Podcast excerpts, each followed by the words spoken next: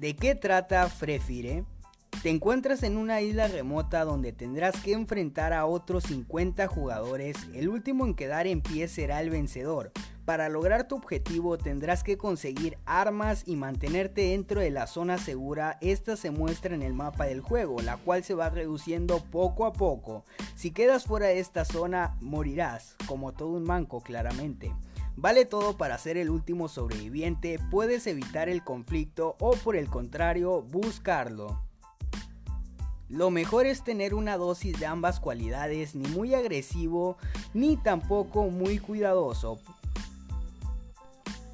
Estrategia para mancos, digo, para principiantes. Al comienzo todo juego de este tipo puede parecer un poco complicado, por eso hemos elaborado una lista con algunos consejos que te ayudarán a saber qué hacer apenas inicias. Poco a poco irás encontrando tu propia estrategia y ser todo un heroico top global como el Joss. Número 1. Prueba tu conexión. En Free Fire no hay pausa que valga, el juego continúa contigo o sin ti, igual que ella. Así que asegúrate de que nadie te moleste, pero sobre todo, seriorarte de tener acceso a una señal de internet estable. No se vaya a colgar en medio camino.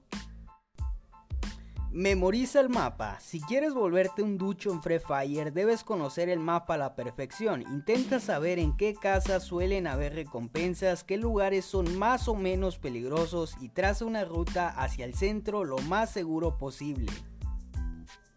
Ya por último, debes equiparte todo lo que puedas. Lo principal para sobrevivir son las armas, así que ni bien pises tierra, busca con qué defenderte. Acto seguido trata de coger una mochila para guardar mayor cantidad de objetos. Otro punto importante es conocer la diferencia armas del juego las diferentes, disculpen. Dependiendo de tu estrategia, puedes preferir armas de largo alcance, metralletas, escopeta, etc. O matarlos con la mirada como yo hago claramente.